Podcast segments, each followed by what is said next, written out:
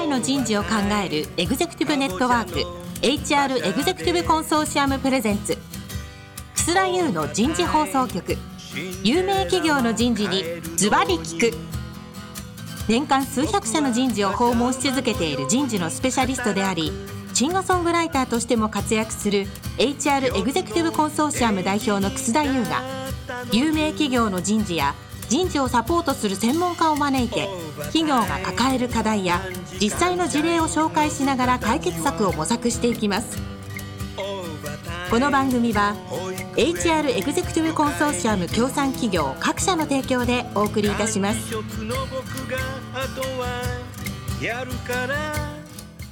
楠田優の人事放送局有名企業の人事にズワリ引くパーソナリティの楠田優です。皆さんこんにちは。えー、第1回目からお送りしているテーマ、人材投資のジレンマ、出版記念番組。今日はいよいよ最終回になります。今日のテーマは、人材投資のジレンマ、まあ、透明になります。えー、皆さん、先週、先々週、先々先週、聞かれていかがだったでしょうかね。マインドなんだってことで、もう私はなんか椅子から落ち、転げ落ちそうになりましたけども、えー、リスナーの皆さんも相当椅子から落っこっちゃったんじゃないかなと、そういうふうに思いますけども、早速ゲストの方をご紹介いたしましょう。えー、今日は第1回2名にご出演いただきました、学習院大学経済学部教授、並びに一橋大学名誉教授の森島元弘先生にですね、再度ご出演していただいております。森島先生、今週どうぞよろしくお願いします。よろしくお願いします。続きまして、伊藤忠商事株式会社人事総務部人事考査室長の長谷信弘さんです。長谷さん、今週もどうぞよろしくお願いします。長谷です。よろしくお願いいたします。もう一方、株式会社 IHI 人事部採用グループ部長の今西直美さんです。今西さん、最終回どうぞよろしくお願いします。はい、今西です。どうぞよろしくお願いします。さあ、森島先生、2週、3週、初見先生の、すごい面白かったですね。うん、面白かったですね。あのー、まあ、さっきも議論していたように、いわゆるそのマインドの問題であるとか、あと組織開発の問題であるとか、外部労働市場の問題であるとか、その辺のところっての多分人事の皆さんって薄々感じてるところだと思うんですよ。だけどそれをデータにして今回お示しすることができたっていうのはとっても実は重要なことで、まあ、あの、エビデンスベースで HRM みたいな話って結構ありますけど、で、データを使って人事やらなきゃいけないって話はよくありますけど、まだまだ人事の方々っていうのは、そういう、なんていうのか、データとか、あの、エビデンスをベースにして議論するっていうところにまだ行ってない方が多いので、そういう意味では一つ重要な、まあ、今回まさに、あの、草さんにこういう場所を設けていただいて、あの、人事っていうものについて、エビデンスをベースにして語るっていう機会を持ったの非常に良かったと思いますね。ありがとうございます。森島先生、しかしね、やっぱなんとなく思ってる仮説ってみんなあると思うんですよ。人事長年やっていて、ベテランでね、優秀な方たちが多いと思うので、人事は。だけども仮説を検証するっていうこともやったんだろうけど、もう一つ、発見っていうのもありましたね。うん、そうですね。データ分析のすごく重要なところは、新しいことが分かってくるってことなんですね。今までこういうふうになんとなく思ってたんだけど、それが実はうまくもうそこ繋がってないんだっていう議論が世の中には結構あって、それはまあいろんな意味でさっきからお話が出て多様化の話であるとか、若手が辞めちゃうっていうことが起こってきたり、中途採用が増えてきたってこともいろんなことが起こってくる中で、今まで A という要因と B という要因が繋がってたんだけど、それがもうこれから繋がっていかないんじゃないかっていうことが分かるっていうのもデータの非常にデータ分析の非常に重要なところなんですよね。うん。ということは、もう繋がってないっていうことが出たっていうことは、もう無駄な議論はしなくていいと。うん、無駄な議論をしなくていいっていう言い方はちょっといいかどうかわかりませんが、いわゆるそのパラダイムシフトをやっていかないといけないってことなんですよ。あ、そう、ね、この本の中で、まあ4つの重要なポイントがあるって最初の回で申し上げましたけど、その中で1つだけまだ議論してないのは、いわゆる人材育成のパラダイムシフトってものをやっぱ起こしていかないといけないんだと思うんですね。日本の企業っていうのは、今まで割合と育成してあげるんだ。能力を開発してあげるんだっていうのが多かったんだけど、これ本当アメリカ行って、本当目から鱗だったんですけど、アメリカは自分が成長するんだっていうような人たちがたくさんいて、その支援をどうやってやってあげるのかっていうのが人材、まあ、育成というふうに読みませんけど、そのいわゆる日本でいうところの人材育成の役割なんですね。つまりみんな自分で成長したいんだと、成長したい人たちに対してどういうふうな環境を提供してあげるのか、どういうプログラムを提供してあげるのかっていうのが主な役割であって、人事が、もしくは企業がプログラム組んで育成してあげるっていうふうに考えてる人は多分ほとんどいなかったと思うんですね。ゼロだと思うんです。だそういうパラダイムシフトがやっぱり今必要な時代にどんどんなってきてるんだと思うんですよね。確かにそうですよね。アメリカ合衆国の人材開発の人は、はい、じゃあ入社3年目の人全員来てください、みたいな。そうそうそう。ないんだよ。やらないですからね。まあや、やる意味もないしね。うん。だって、入社3年目って言っても、キャリア10年目もいれば、20年目もいれば っていう確かに、ね、状況だからで、一緒のことできないから、やっぱり自分で自分の育成をしていく、そのための場面作りをどうやってしていくのかっていうのが大きなポイントなんだと思うんですね。あ他方ね、森島先生、こういう議論すると、アメリカは個人主義でプロフェッショナルになっていかないと、クビになっちゃうから一生懸命学習するから、それは社会がそうだからそうだろうって、日本はクビになんないから、変える必要性ないんじゃないのっていう方がそうじゃないですよね。だって今、第1回目の話にもありましたけど、日本でもどんどん人辞めるようになってきてます、ね、あ、そうそうそうそうそうそう。そうだね。忘れた忘れてた。で、辞めるっていう時の大きな理由は、2つ大きな理由があって、1つはワークライフバランスがきちんと維持できないって人たちもいるんですけど、うん、もう一つ最近、あの、まあ、テレビなんかでも言われるようになってきたのは、うちの企業だと、あの、成長できないんだっていう人です。あ成長したいがために他のところに行くって、まあ昔、中国の人たちに関してそういう議論ってされましたけれども、そういう人たちは結構増えてあったね、そういうのね。うん、面白いのは、そういう人たちの優秀層に多いんですよね。成長できないから辞めるっていう。あだから人材を確保するタレントはみたいな世界だと、そこをやっていかないと、なかなかあのいい人取れなくなっちゃうんですよね。あ結局、だからそういうことになったから、この研究と今日のテーマをパラダイムシフトということでやっていかなきゃいけないっていう時代になったっていうことだよね。中根さん、そうだってさ、いや、本当に、あの、特に優秀層でもう、この会社ではって思われてしまわないようにしなきゃいけないと思ってるんですが、やっぱり時間管理が厳しくなってるっていうのも世の中的にあるので、まあ当然これは守るべきなんですが、そこの中で、まあホワイトすぎるとかいう言葉も確かに聞くので、いかに常に新しいことを任せて、あの、権限を与えてっていうことをやっていかないと、なんか他や目移りしちゃうのかなっていうのは今聞いてても思いました。うん今、一流大学のトップクラスってベンチャーに来たんですよね。割合と。うん、でベンチャーに来たらなぜかっていうと、もちろん給与も低いです。それからあと、労働時間もまあ管理してるところもあるけど、実質的には本当に野放しであの長時間労働やれやらせてるんだけど、やっぱ成長できるし、チャレンジできるんです。そういうところに移るって人たちが増えている中で、それに手をこまねいて、あの、まあ大企業っていうか伝統的な企業が人が辞めちゃう辞めちゃうっていうふうに、まあ、あの、この2社はそうでないと思いますけど、あの、辞めちゃう辞めちゃうっていうことを心配してるちょっと不思議な感じがするんです。うんで、その辞めちゃうときに、結構上層の方は、うちの会社、いい会社なんだけど、なんで辞めるのかなっていう人もいるんだよね。分かってないよ、あなた。あなたはもうじあいやいや、あなたは自己実現で部長までなってるからさ、成長してるから言えるんだろうけど、待ってられないんだよ、今の人たちは20年も。そうなんですよ。はあ、難しいね、今西さん。はい、あの、非常に難しいです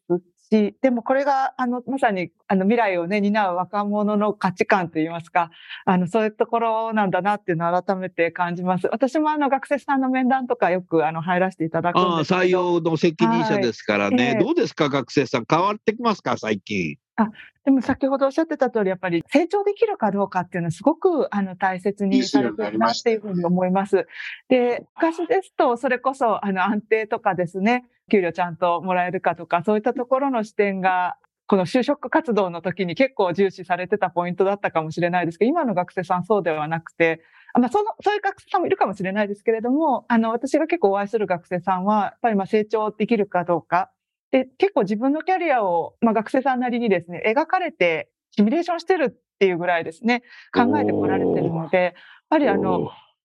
自分の成長、あの、未来をしっかり見据えてる方々がやっぱ増えてきてるんだなっていうのは、これはまあ明るいニュースとしてもいいことかなというふうには思います。で、一方、それ、それに企業もちゃんとあのキャッチアップして、あの、その方々が成長できる場を作る、一緒に成長していけるような、あの、風土を作るっていうのがすごく大事なのかなというふうに改めて思いますね。はい、う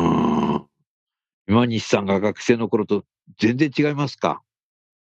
そうですね。あのあなたはど、どこも、何考えてたの？就職するとき。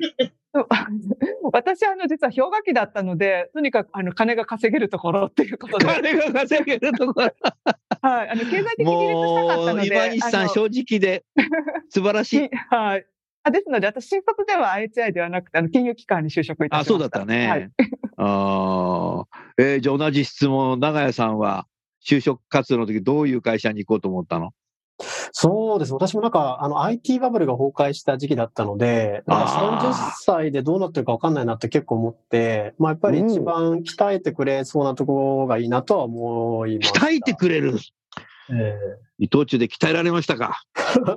どうでしょうか。はい。まあ、いろいろと経験させていただきました。いろいろ経験させてるよね、あなたね。はい知ってますけど。ああ。だから、だいぶ違う。森島先生なんかも、まさに学生と一緒にいらっしゃるから、学生のそういう思考っていうのは、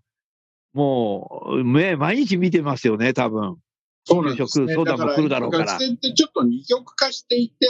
二極化してるうん。ワークライフバランスを求める人も結構いるんですよ。ああ。と同時に、今、さっき議論したようなチャレンジを求める人もいて、で、まあ、一日一日じゃないんだね。一日じゃないんですよ。だけど、だけど企業は多分本当に欲しいのはチャレンジを求める人だと思うんですよね。私も5時定時退社して、で、あとは会社考えないで家族と過ごしたいっていう人、まあそそういう人は別に悪くは全然ないんですけど、そういう人よりはやっぱりチャレンジしたい人を求めるっていう傾向があると思うので、そういう人たちに対して今の、まあ、この2社は分かりませんけど、企業って答えてないと思うんですよ。本当に。だって説明会行くと、うちの企業ってこんなにワークライフバランスの施策充実してますであるとか、それから有給これだけ取れます、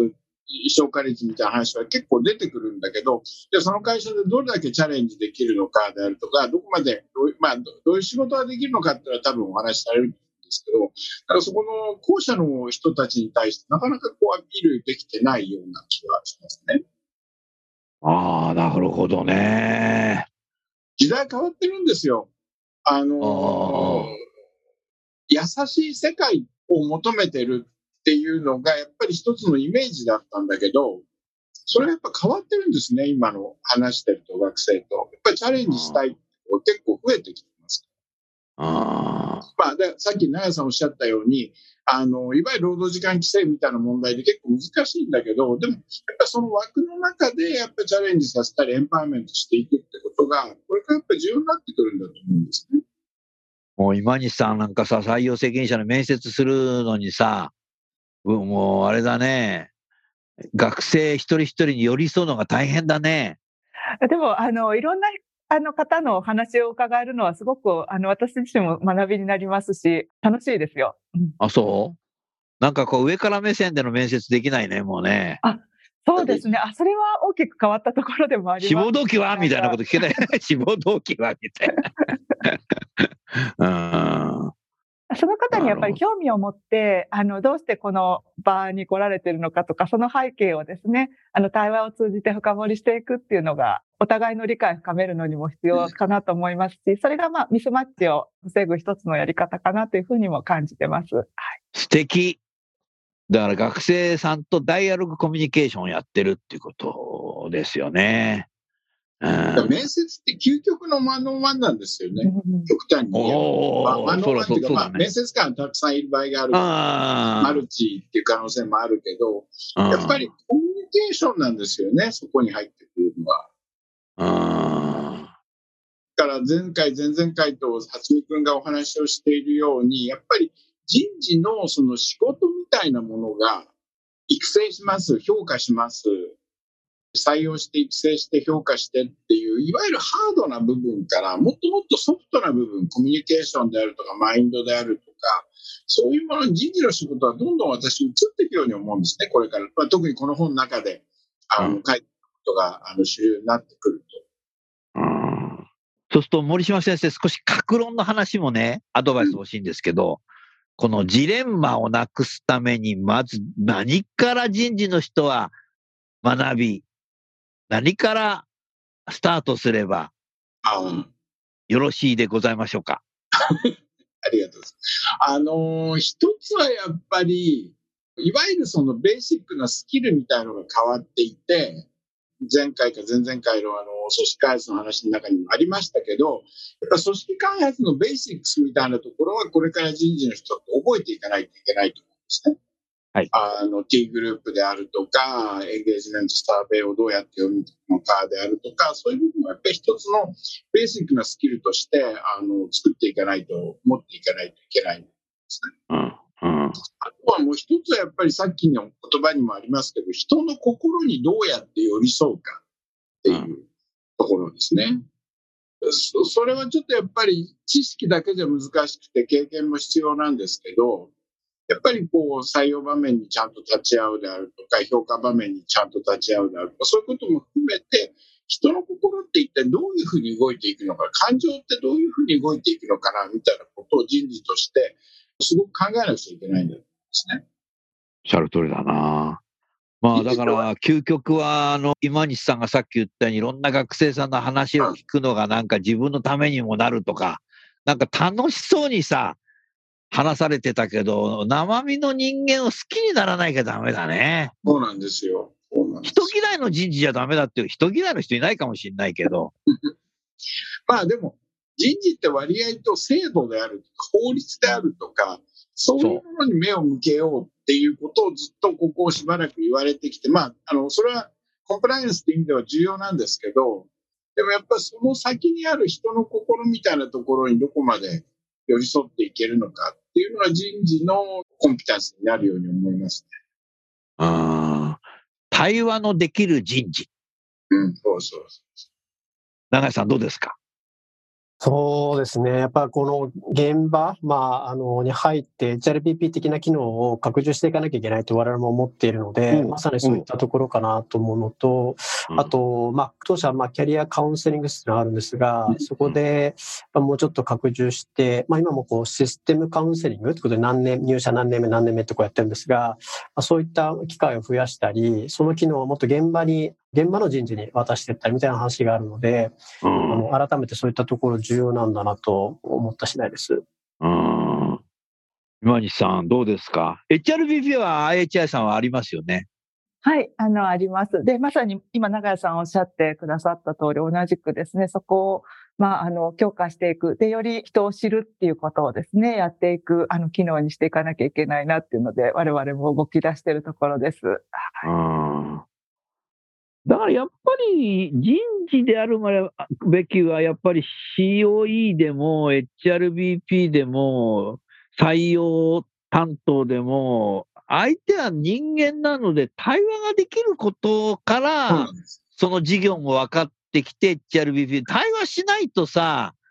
なんかあのー、ご用聞きになっちゃう。うん、対話だね。対話のできる人事ですね、森島先生。そうなんですよね。対応しないと心わかんないもん。そう、心を動かせる人事っていうのがやっぱり重要だと思うんですよね、これからは。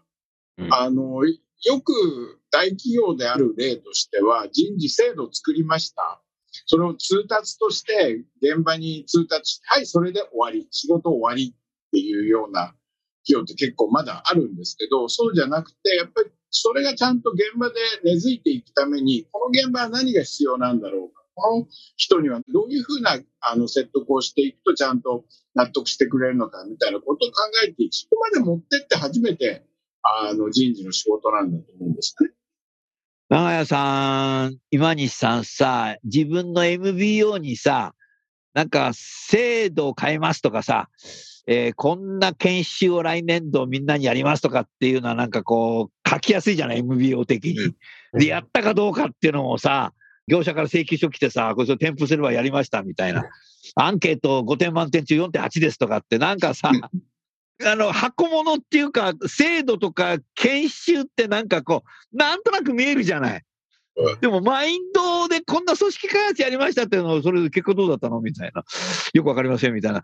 なんか評価がすごい難しい。MBO に書くのも難しくない？そう思いますね。えー、堀島先生、難しいんだよ、ここ。うん。いや、だからやっぱりデータなんですよ。ちゃんとエンゲージメントサーベイを見て、それが上がりました。ここの部門では下がってるから、こういうことやったらちゃんと戻ってきましたっていうようなことをやっぱり言っていかないといけないんだと思うんですね。ああ。データもだからもう先ほどの初見先生のようにやっぱ統計分析をできるようにしなきゃダメだよね。あの、統計ってもそんな難しいことはなくても全然いいと思うんですよ。クロス集計って言うんですけど、あクロス集計ね。人を作るだけでも全然構わないと思うんですよね。うんうん、別に重会議だとか、初見さんが本の中で、まあ、あの、最終的にはあんまり明確には書いてないんですけど、いわゆるその、構造方程式であるとか、そういうもの別にやらなくても全然いいんですよね。ああ、アカデミアじゃないからね。うん。だからそういうことやらなきゃいけないってなると逆にそれがストレスになっちゃって、やらないままになっちゃうので。で、で、それともう一つ重要なのは、私は結果を議論するってことだと思うんです。結果を議論する？うん、要するに、こういう結果出ましたと、ある部門がエンゲージメントすごく下がりましたっていうのはデータでわかるんだけど、うん、なんで下がったのかっていうのは、結局その現場にいる人たちと、それからあの人事の人たちと、それからまあそういう意味で言うと、多少スペシャリスト入れてもいいんですけど、そういうふうな専門家で議論するしかないんですよ。専門家って知ってる人たちでね。うん。で、その議論するっていうことによって、実は分かんないことが分かってきて、うん、そこが一番私は重要だと思うんですね。あの、HR にデータ使えっていう人たちはデータを出すってことについてはものすごくよくおっしゃるんですけど、実はその先が重要で、そのデータを持って関係者でみんなあの頭突き合わせて議論するっていうところまで本当は持ち込まないと私はいけないんだと思うんですね。それをおっしゃる通りだよね。だって IHI さんなんてものづくりだからさ、いろんなものをさ、大きいものが多いけど、こう作って、やっぱデータで見てさ、ぶどまりだったりさ、素材がこれじゃダメだなとかってやってるわけでしょ？だからデータ見て議論して、いいもの、品質のいいものを作るっていうプロセスやってるのに、まあ、IHI さんの人事がやってないってわけじゃないけど、データ出ましたみたいな、以上みたいな、あそこはダメでしたみたいな。だから森島先生は常にやっぱ後工程の方が重要だって言いますよね。そうなんですよ、ね、昔からね。うん。後工程までちゃんとやって初めて人事の仕事って終わるんだと思うんですね。制度作りってもちろん大切だし、コンプライアンスも大切なんですけど、そういうもので作った制度がちゃんと動いているのか、働く人の心にちゃんと訴えかけているのかっていう部分までやっぱり人事が見るか、現場のリーダーが見るかっていうのは企業によってちょっと違いますけど、まあそこまで持ってって初めて人事の仕事って終わるんだと思うんですね。うん。ぜひ今日は最終巻だから長屋さん、今西さん、森島先生に一連を通して何か質問ございますか？番組出演してて何かジレンマになっちゃったことがあればぜひ 森島先生に質問されてください。マリさん、長さん、あんまり喋る機会が今までなかったから、ちょっとかわいそうだなって感じを思って聞いてましたけど、先週。いえいえ、あの、楠田先生と森島先生の漫才を聞きながら。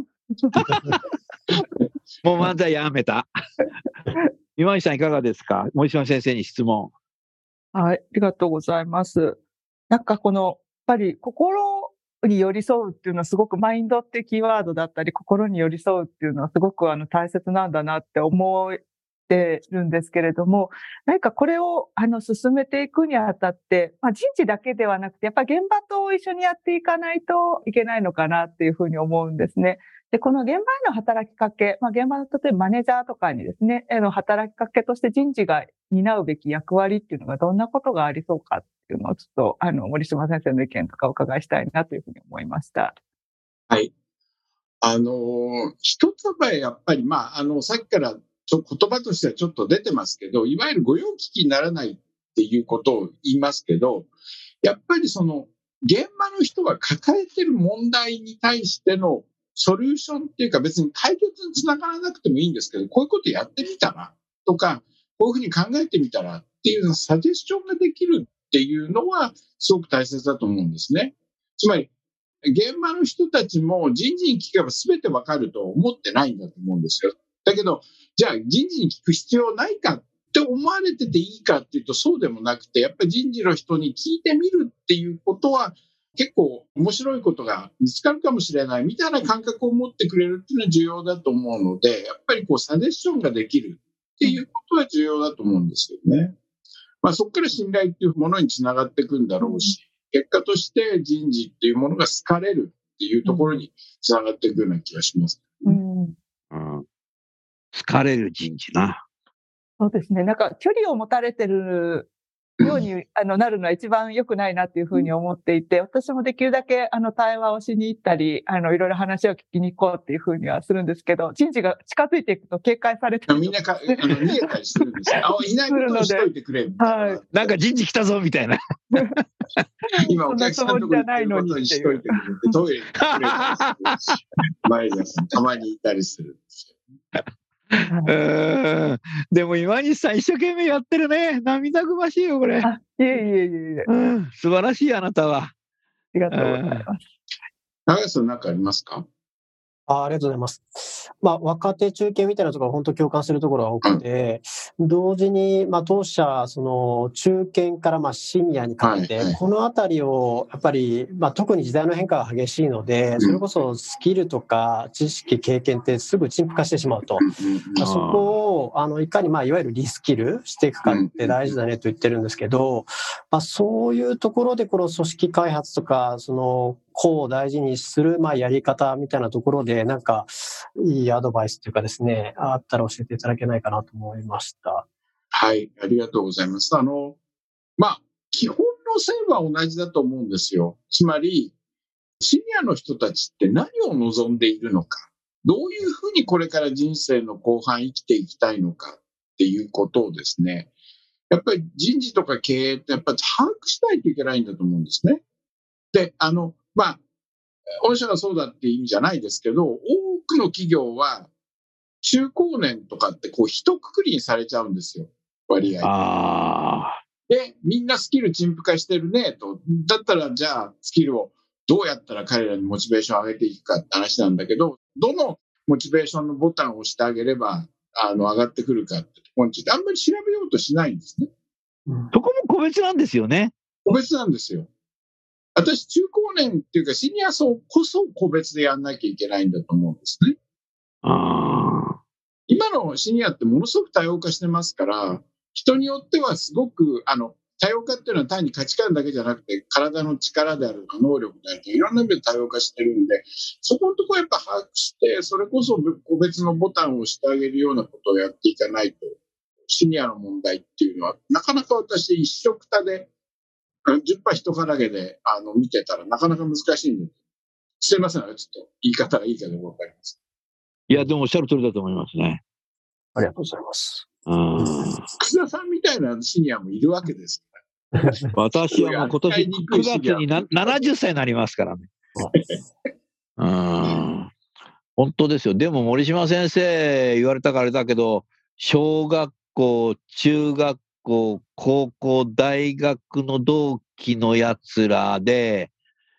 もう仕事してる人ほとんどいないもん。そうですよね。70になると、ね。あの、個人事業主は仕事してるけど、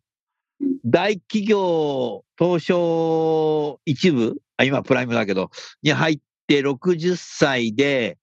再雇用しなかったやつは、最近置いちゃってる。もう10年も仕事してないと、老いちゃうんだよね。僕よりも優秀だったけど。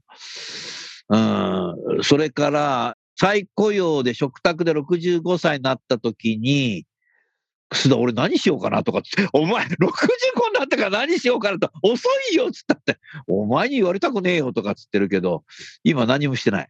僕なんかもう、もう70から何やろうかなって考えてますけどね。うん。だからやっぱ人によるんだよね。人によるんですよ、本当に。でもね、言い方ひどいんですよ、森島先生。お前まだ働いてんの？って言われて。辞めたやつから。お前まだ働いてんの？バカじゃねえの？とかって言われて。で、お前何やってんだって1月にそいつんち遊び行ったんですけど、毎日パチンコだよとかつって。まあ本人が幸せならいいんですけどね、それでね。いや、奥さんが迷惑迷惑してないけど、奥さんが家にいると邪魔だからパチンコに行ってたらいいのって。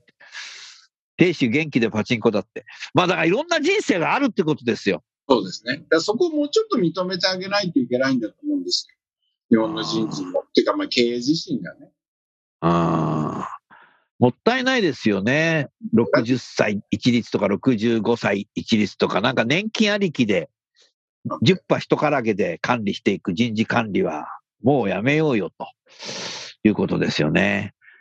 さあ、リスナーの皆さん、いかがだったでしょうか？今日はね、僕も長年ね、ラジオ番組やってるけどね、非常に面白かったね。あんまり喋っちゃいけないなと思ってるんですけど、また森島先生と漫才やってるっていうふうに、あの、長屋さんと今に先生に。掛け合い漫才。掛け合い漫才、いつも何も予告なくやっちゃうからね。えー、少しやっぱり僕は人の話を聞く側に回らないとダメだなっていうことを改めて反省しました。聞いてますよ。あなたよく聞いてると思いますよ、私。森島先生、今日フィードバックセッションなんだ。嬉しい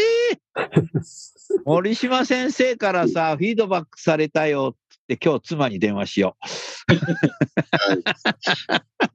さあ、リスナーの皆さんいかがだったでしょうか、えー、もう一度繰り返し申し上げます。人材投資のジレンマ。お手元のスマホで検索していただけますと、えー、お求めいただけて明日届くと思います。えー、ラジオ番組を聞いてから、えー、本を読むのか、この本を読んでから聞くのか、えー、皆さんご自由ですけども、やっぱりね、人事でこれみんなで回してね、いや、みんな買ってね、やっぱり読んだ方がいいよ、これ。自分だけ知ってるとね、何？とかって言われちゃうから。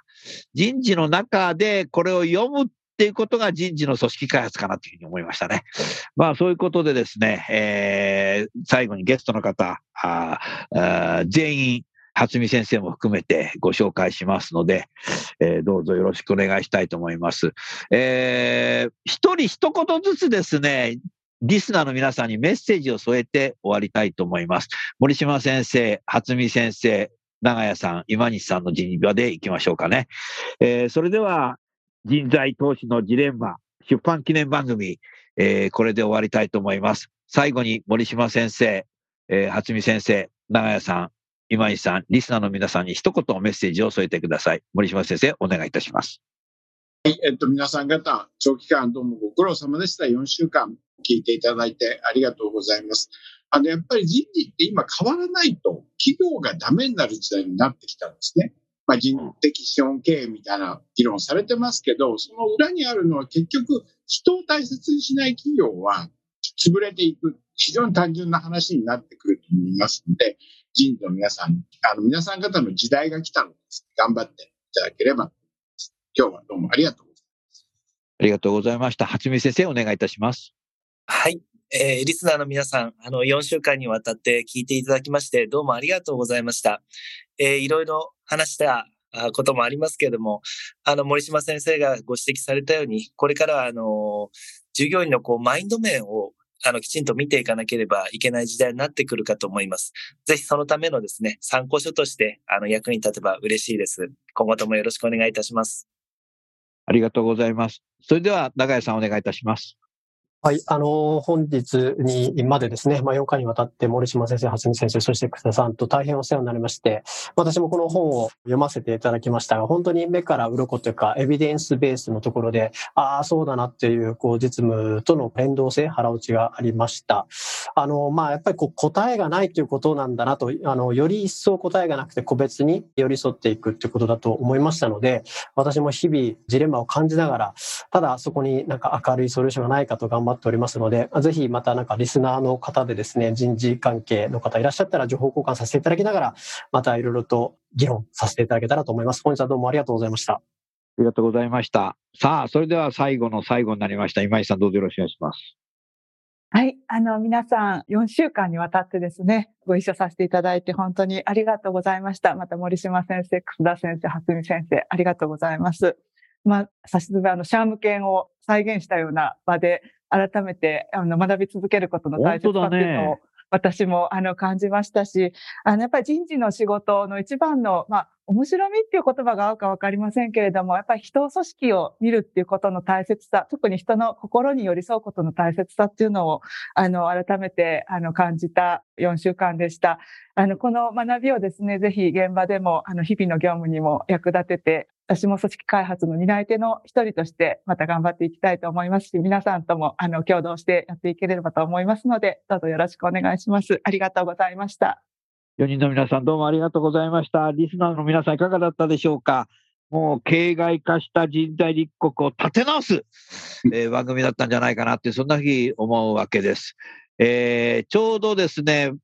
配信は4月から5月にかけてなんですけど、実は今日は3月2日になります。えー、各社さん、今日も企業訪問してきたときに何をおっしゃってたかっていうと、開示何しようかなって言ってました。それから ISO が大変なのよとかって言ってました。で、僕はそこをフィードバックしました。開示と ISO はデスクワークです。皆さんは社員一人一人の心に寄り添ってください。えっと、申し上げてきました。えー、リスナーの皆さん、この配信の時はもう開示した後だと思いますので、もう今日から、明日からですね、ぜひ社員一人一人に寄り添う人事になって、人材立国になっていただければ、国を作っていきたいなって、そんなふうに思いますので、どうぞよろしくお願いします。それでは森島先生、初見先生、えー、長屋さん、今井さん、これで終わりたいと思います。一週間にわたりどうもありがとうございました。ありがとうございました。ありがとうございました。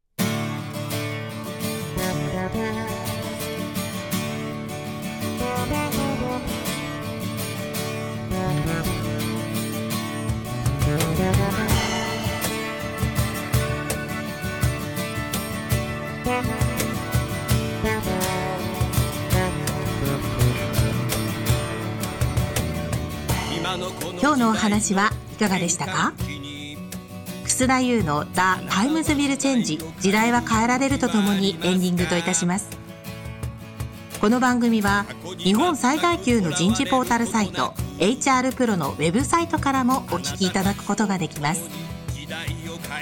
HR エグゼクティブコンソーシアムでは月例勉強会や分科会などを通して人事エグゼクティブの方々の共通の人事課題に関する本音の議論の場を提供しています。ご興味がある方はぜひウェブサイトをご覧ください。この番組は HR エグゼクティブコンソーシアム協賛企業各社の提供でお送りいたしました。楠田優の人事放送局。有名企業の人事にズバリ聞く。それでは来週もお楽しみに。